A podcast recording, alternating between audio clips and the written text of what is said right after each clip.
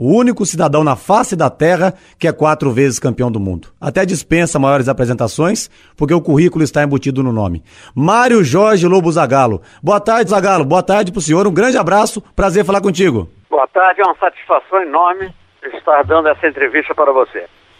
E o senhor veio da, na semana passada de Brasília, nas festividades, nas comemorações dos 50 anos da, do, da conquista do título da Copa de 58. Como é que foi a festa, Zagalo? Ah, foi um momento histórico, porque nós aqui não, não estamos acostumados a fazer grandes encontros como esse, de 50 anos de um, uma grande vitória, de um grande pontapé inicial, que foi o título da Copa do Mundo na Suécia. E quando a gente fala da Copa de 58, Zagalo, qual a maior lembrança que o senhor tem? O seu gol na final, naquele 5 a 2 diante da equipe da Suécia, a festa chegando ao Brasil, o povo recebendo os campeões do mundo, a festa de vocês do gramado. Qual a maior lembrança que o senhor tem, Zagalo? É, de fato, você citar um, um, um grande momento é como você falou, tem vários. Tem vários, porque inclusive tem um, um, um lance, quando o Brasil estava perdendo de 1 a 0, que o ponto esquerdo Spuglan botou, cruzou a bola pro gol, o Gilmar escorregou e eu estava atrás do Gilmar e tirei a bola, praticamente seria o segundo gol da Suécia. Então eu acho esse, esse lance muito importante porque poderia mudar o panorama de, um, de uma partida. Com toda certeza. E teve aquele lance também do Didi, né, Zagalo? Depois que o Brasil tomou o primeiro gol, ele pegou a bola do fundo das redes, colocou no meio-campo, dizendo que o Brasil viraria o jogo. Também outro momento essencial daquela conquista, né, Zagalo? É, não tenha dúvida. Eu, eu estava na ponta esquerda, inclusive eu vi um filme né, da, da Copa e o Didi vindo lentamente e eu saindo da ponta esquerda, correndo, dando um pique para falar com ele, né? E eu disse, nós não estamos ganhando, nós estamos perdendo. Ele disse, calma, vamos, nós vamos ganhar o jogo, fica tranquilo. Didi maravilhoso, até jogou com o senhor no Botafogo. Exato. E o Garrincha, Zagalo, que o senhor jogou com ele na seleção e também no Botafogo, naquela linha de frente de Garrincha, Amaral, Amarildo, Quarentinho e Zagalo. É verdade que o Zagalo, só no vestiário, antes do jogo contra a Suécia, ficou sabendo que seria a final e que ele falou assim: ah, Campeonato Michuruca esse, não tem nem turno e retorno. Isso é verdade ou é folclore, Zagalo? Não, isso é folclore. tem muita coisa que é, coloca o, o Garrincha numa situação é, de, uma, de uma criança.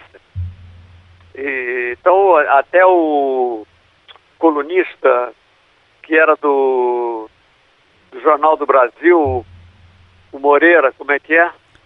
Sandro Moreira. Sandro Moreira sempre tinha alguma coisa para falar do Garrincha. E outra passagem interessante daquela final, antes do jogo o Brasil perdeu o sorteio, teve que jogar de azul. E eu vi o Pelé falando o seguinte, que ele se desesperou na hora encarou aquilo como mal agouro, porque a seleção nunca tinha jogado de azul na história das Copas, vários jogadores também parece que ficaram meio ressabiados. E o senhor, Zagallo, que é tido como uma pessoa supersticiosa, como que o senhor encarou é, o fato do Brasil ter que jogar de azul? Não, eu encarei dentro de uma normalidade. O doutor Paulo Machado de Carvalho é que quis tirar da cabeça dos jogadores, no caso, né, que, que a amarela estava dando sorte, mas aí ele comentou que o azul era o manto da Nossa Senhora. Quer dizer, ele quis justamente tirar esse, esse problema de que a amarelinha que dava sorte, que azul não era bom, mas a equipe vinha jogando tão bem que nós superamos todos os problemas. É verdade. E o senhor foi o primeiro ponto esquerda da história a jogar um pouco mais recuado, ajudando a compor o meio-campo. Quem foi o primeiro treinador que pediu para que o senhor fizesse essa função, Zagalo? Não, o problema, o problema começou é, no, no, Flamengo quando o, o Fleitas Solis chegou a Gávea. Eu já estava lá desde 50, no, que eu joguei nos juniores e toda bola que eu pegava para driblar, ele marcava fal contra. Eu pegava a bola, driblava, ele marcava fal contra. E aí eu comecei jogando, largando mais, largando mais a bola, e como eu tinha uma boa condição orgânica, eu comecei a, a jogar é, como um ponta fazendo assim um, uma dupla função. E é verdade que, ainda quando o senhor jogava no América, o senhor passou a jogar na ponta esquerda, porque o senhor falava que seria mais fácil chegar na seleção nessa posição? Isso é verdade ou é outro folclore, Zagalo? Não, isso aí é, isso aí é verdadeiro. Eu comecei jogando no, no América em 1948 e jogava com a camisa número 10. E ah. aos 17 anos eu pensei, para chegar uma, à seleção brasileira eu tenho que mudar de posição porque a 10 vai ser muito difícil para mim. O caminho mais curto seria pela ponta esquerda. E, de fato, acabou acontecendo. Então, foi um sonho de um garoto começando a jogar futebol e que acabou dando certo. Para você que ligou o rádio agora, estou conversando com Mário Jorge Lobo Zagalo, único profissional da história a ter quatro títulos mundiais de futebol. Zagallo, 1962, a Copa do Chile, segundo jogo, Brasil 0, Tchecoslováquia 0, o Brasil perdeu o Pelé contundido. Como é que o Aimoré Moreira, treinador da seleção, procedeu perante os jogadores para que aquilo não abalasse o grupo que estava perdendo o seu principal jogador, hein, Zagallo? É, não tenha dúvida. O Pelé, apesar de, de, de ser um, um garoto, já tinha experiência de, de uma Copa, e foi jogar a segunda no Chile, em Santiago, né? Em Vinha Del Mar, que nós jogamos também em Vinha Del Mar, que era outra cidade do, lado do Chile. E o, o time não, não se deixou influenciar, né? Pela saída do, do Pelé. Entrou o Amarildo, em que eu já o conhecia do Flamengo, eu já estava no Botafogo quando ele bateu, bateu a, na, lá na porta, vamos dizer assim, de General Severiano, e eu já o conhecia. Eu comentei com, com, com o Saldanha, então, olha, esse garoto é muito bom de bola. Se ele está com passe de mandar ele embora, faz um contrato agora imediatamente. E foi o, o que aconteceu. E o Amarildo começou a jogar no Botafogo, que teve a, a grande oportunidade né, de, na contusão do Pelé, substituí-lo e jogando uma Copa magnífica. Ele não, ele, a, a camisa não pesou, a, ele entrando no lugar do Pelé, e isso tudo foi muito importante para a seleção brasileira, que, aca, que acabou, no caso, levantando um bicampeonato do mundo. O Amarildo, que aliás jogou também no Milan da Itália, foi um tremendo de um jogador realmente, fez muito sucesso no futebol italiano. E o Garrincha também naquela Copa, estava endiabrado, jogou por ele, pelo Pelé, só não fez chover também o Mané Garrincha, né, Zagalo? É, não tenha dúvida. Ele, ele tanto jogou bem quando entrou lá em 58 e sobressaiu-se até mais, porque estava tava sem, sem o Pelé e ele já com, com o prestígio da primeira, da primeira Copa. o Garrincha fez gol de cabeça, perna direita, perna esquerda, ele fez, fez de tudo. E fez um, um, um grande campeonato assim, nos dando uma grande felicidade de estar do nosso lado, porque quem, enfrenta, quem enfrentava de fato o Garrincha sofria as consequências. É, o Mané Garrincha só não fazia chover, entortava realmente os marcadores. Agora, Zagalo, 1970, mais um título mundial, você como treinador. Era tanto craque naquele time que você teve que improvisar, né, Zagalo? O Rivelino foi para a ponta esquerda, o Piazza foi para a quarta zaga, o Tostão jogou praticamente como centroavante. Perfeito. De fato, essas mudanças foram feitas porque eu, eu acompanhava, evidente, a seleção brasileira, até teve jogo no Maracanã, e eu havia comentado com o supervisor, que era o Russo, eu digo, Russo, você, poxa, a seleção não pode jogar dentro de um 4-2-4. Já está já tá superado. Jogar aqui na América do Sul, pela superioridade técnica que tem, tudo bem, porque a, o Saldanha se classificou muito bem dentro da, da, como é que se diz, das eliminatórias da, da Copa, dentro desse 4-2-4. Mas em 70, eh, eu posso dizer que o, o campeonato para chegar numa Copa do Mundo jogando desse, dentro desse sistema, é, estava totalmente superado. Porque em 1958, o Fiola no caso, adotou dentro da seleção brasileira a variação do 4-2-4 para um 4-3-3. E isso fez com que o, o Brasil levantasse a, a, sua primeira Copa do Mundo. Foi importante essa mudança tática. E Teve um amistoso de preparação para a Copa de 70, Zagallo. Não sei se foi o senhor ou se foi o João Saldanha, que deixou o Pelé no banco numa partida contra, contra a Bulgária no Morumbi. Foi o senhor? Não, eu acho que, que foi comigo, mas foi, foi apenas um, uma experiência que foi feita sem problema. Ah, não, sim. Não, não houve problema nenhum. E eu vou fazer, colocar o senhor numa fria agora. Não, pode, pode, falar, pode falar o que você quiser, não tem problema, pode perguntar. Uma perguntinha fácil de responder. O senhor jogou na seleção de 58, dirigiu a seleção de 70.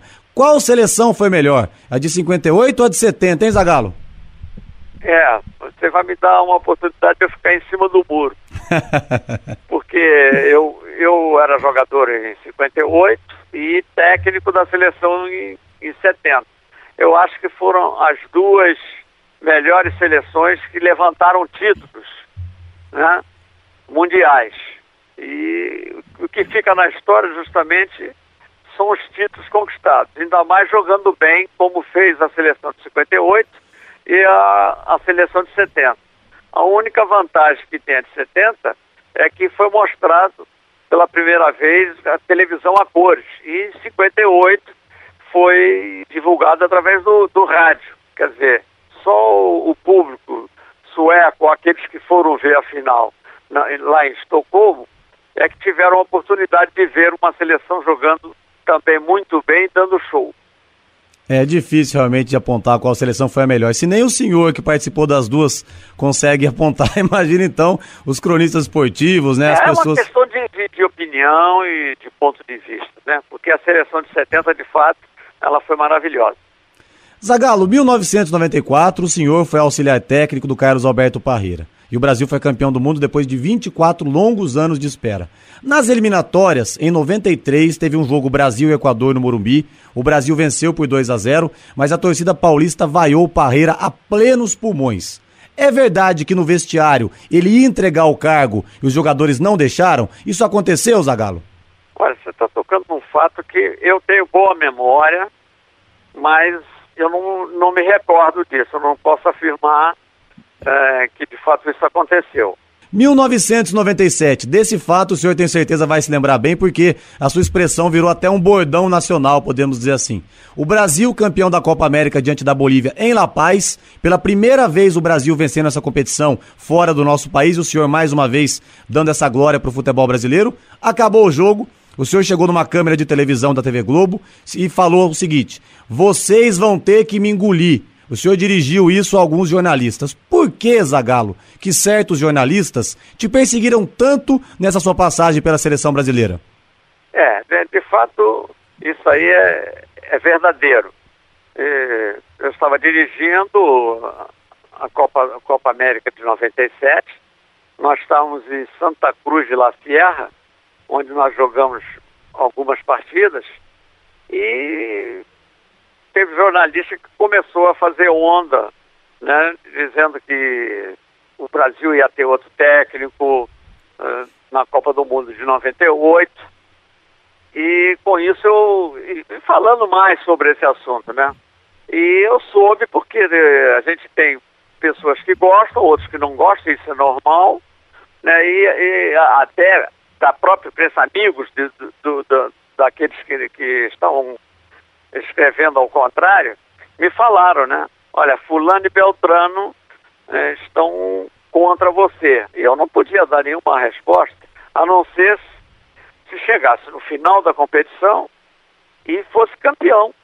Né? Então eu tive uma oportunidade, né? O time venceu e chegou na, na, lá em Santa Cruz da Terra, a 3.600 metros de altitude, era um jogo difícil. O Brasil também ganhou e se tornou campeão da Copa América mais uma vez. E eu, foi um desabafo na hora, no momento, eu não pensei, não pensei, não foi uma coisa premeditada, foi uma coisa que saiu assim, até o Galvão Bueno me foi o primeiro que me entrevistou, ele pensou que fosse com ele. Pô, o Zagallo tá maluco?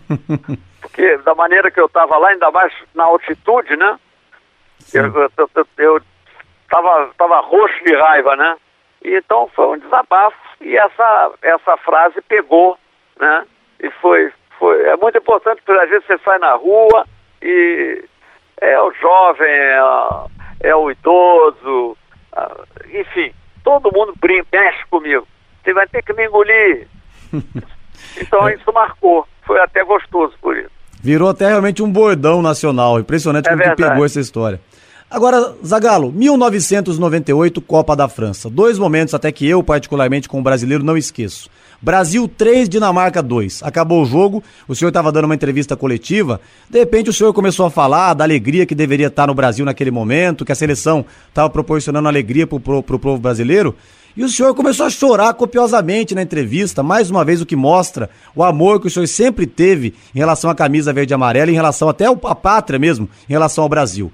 Mas depois teve outro episódio, 7 de julho de 98. Semifinal da Copa da França, Brasil 1, Holanda 1 no tempo normal, 0 a 0 na prorrogação e nós fomos para as penalidades máximas. E o senhor foi simplesmente genial. Eu sempre quis parabenizá-lo por isso e hoje estou tendo essa oportunidade. O senhor chegou para cada jogador um a um. O senhor ia lá, batia no rosto deles e falava: Nós vamos ganhar isso. Ninguém tira essa vaga da gente para final. O Brasil vai disputar a final da Copa do Mundo. O senhor realmente agiu como um comandante, um momento maravilhoso do Brasil na história das Copas. Não dá para esquecer um momento como esse, né, Zagalo? É, de fato não dá. Você está falando, eu estou todo arrepiado. Porque eu até minha, minha própria mulher, quando, eu, quando chegou, que, que nós chegamos na Copa do Mundo, que eu cheguei em casa, ela falou que o que ficou gravado né, na mente de, de, todos os brasileiros foi a minha atitude justamente nesse jogo contra a Holanda no momento dos pênaltis, que eu até então não, não tinha visto, né, nem sabia que estava sendo, sendo filmado. Depois que eu vi o, o, o filme, né, do, do, do, do que eu estava uh, dentro de campo com os jogadores para na hora de bater os pênaltis, os pênaltis, o gesto de eu ir a cada um e falar, dando credibilidade, como você mesmo falou, falou ainda há pouco, isso tudo é, me deu assim um, um, Vamos dizer o quê?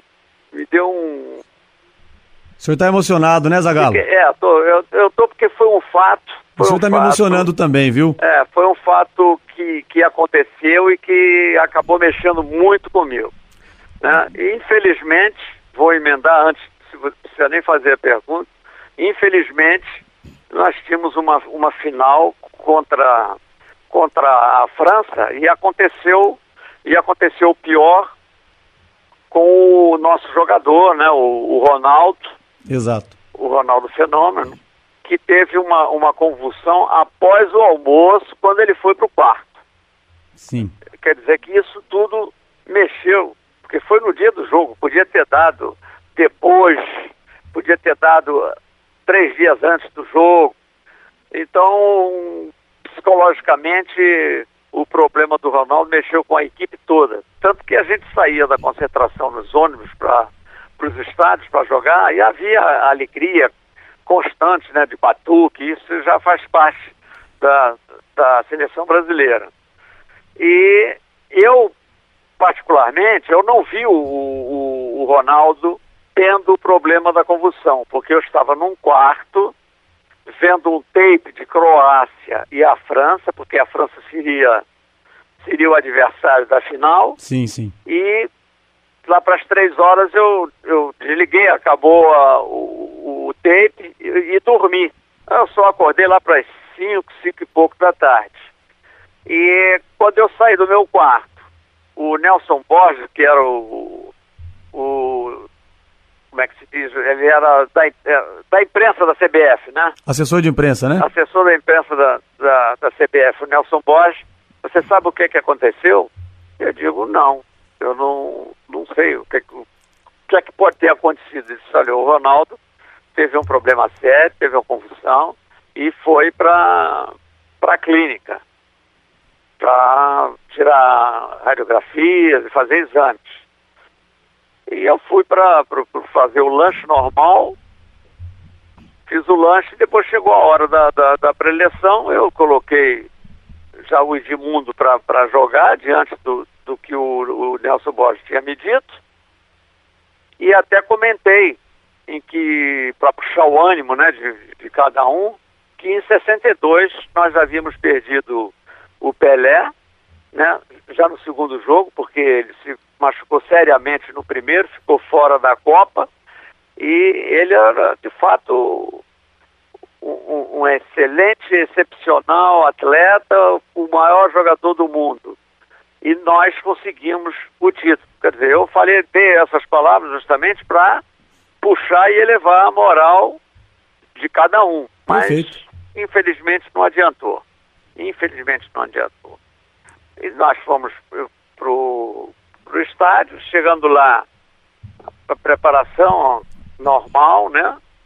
E quando chegou na hora da, da, da, da de fazer a, a, parte física, né? De aquecimento, o, logo no início, aí o, o Ronaldo chegou, né? Nós estávamos numa, numa sala que fica a comissão técnica,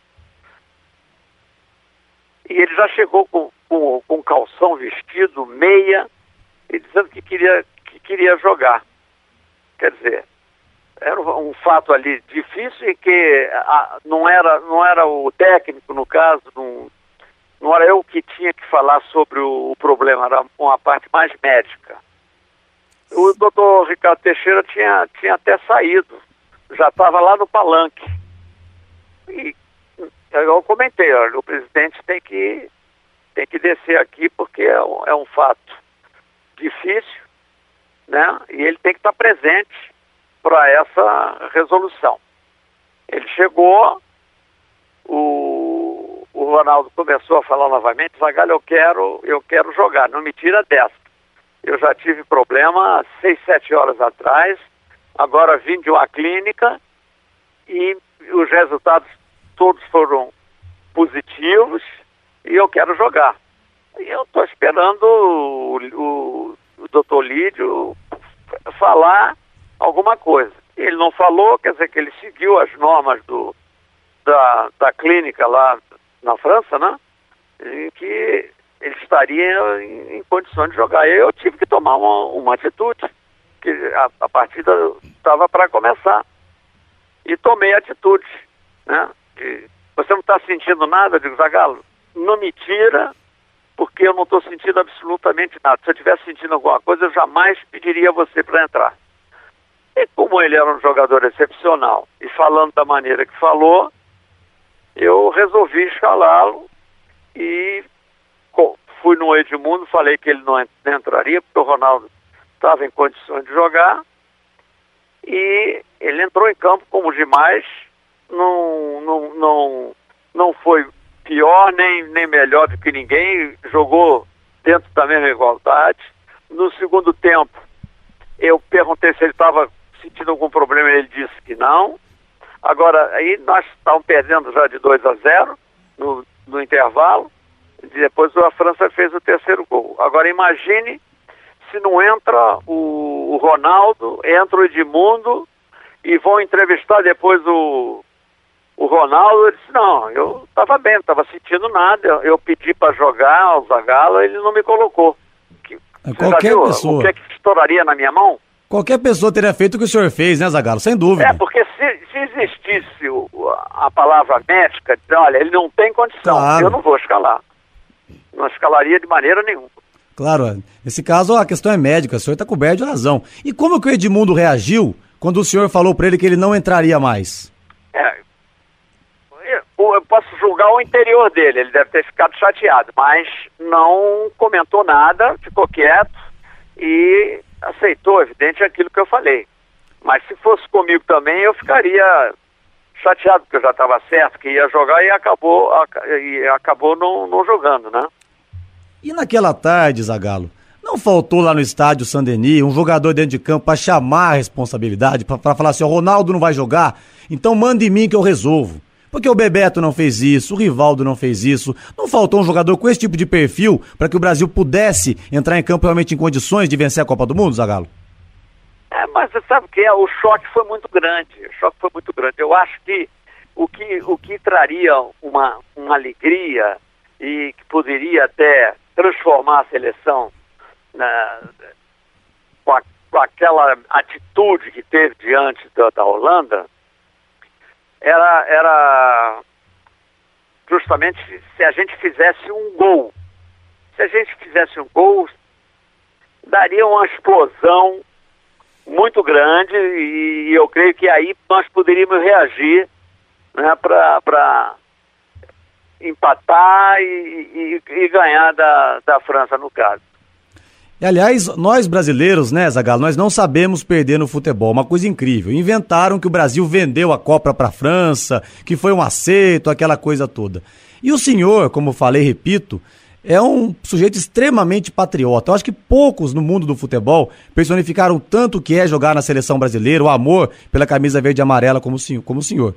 Como é que é para o senhor ouvir esse tipo de barbaridade, hein, Zagallo? Eu acho que é uma coisa realmente muito triste, né, falar uma coisa desse tipo. É, você sabe que isso não, não tem sentido, não tem sentido. Claro que não. Não tem sentido, porque a união, a vontade de, de, de vestir uma camisa amarela e, e ganhar mais uma Copa do Mundo era de grande importância de todos nós. Mas você sabe que futebol é paixão, né? Então a pessoa bota no, no, numa internet dessa aí, escreve o que quer e corre mundo, né? Só que na, real, na realidade não existiu. O de verdadeiro foi o que eu contei com relação ao, ao Ronaldo. Zagallo, na Copa de 2006 o senhor esteve mais uma vez ao lado do Parreira, aliás uma ótima parceria Parreira-Zagallo, campeões de 94, né? Ah. Mas em 2006 a coisa não fluiu. Zagallo, é verdade que teve jogador chegando 6 horas da manhã em dia de treinamento, de cara cheia, bêbado? Isso aconteceu mesmo, Zagallo? Isso aí não existiu.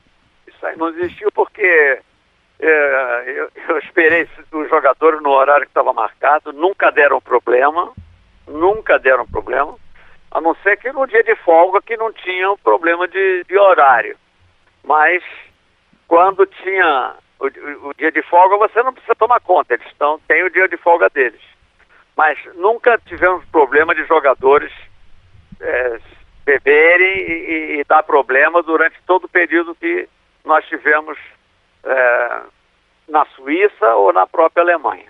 E para finalizar, Zagallo, aliás, agradecendo muito sua atenção conosco, eu gostaria que o senhor, em poucas palavras, dissesse o que significa a camisa verde e amarela da seleção na sua vida? Ah, a camisa verde e amarela é tudo, é tudo para mim. Isso já começou de, de criança, quando havia uma obrigação das escolas públicas, eu estudei nos cinco anos de primário no Instituto de Educação, em que tocava o hino nacional. E, e eu vibrava, ficava arrepiado, garoto, cantando o hino, aquilo ali me deu uma, uma chama muito grande. E quando você é, sai dessa vida esco é, escolar e, e, e, escutando o hino, isso, isso entra dentro de você, entra dentro da, da minha alma. Quando eu vou para participar de uma Copa do Mundo, em que a nossa bandeira está lá tremulando, e nós de amarelo, né? E o hino tocando é qualquer coisa assim muito importante para mim, mexe muito comigo. De modo que eu, eu vendo uma seleção brasileira entrar dentro de campo e principalmente dentro de um trabalho, é, me dá, um, me dá uma, um calor humano muito grande. Zagalo, muito obrigado pela sua atenção, muito obrigado, que Deus abençoe sempre o senhor e que o senhor realmente, o senhor é um monumento vivo da história do futebol mundial. Um grande abraço para o senhor, muito obrigado mesmo de coração. Tá, eu que agradeço a, as suas palavras e desejo muita saúde para você, para os seus familiares, né? E que o Brasil possa prosseguir, se classificar e ir para uma Copa do Mundo tentando mais uma vez um título. Muito obrigado por tudo. Obrigado, um grande abraço. Outro.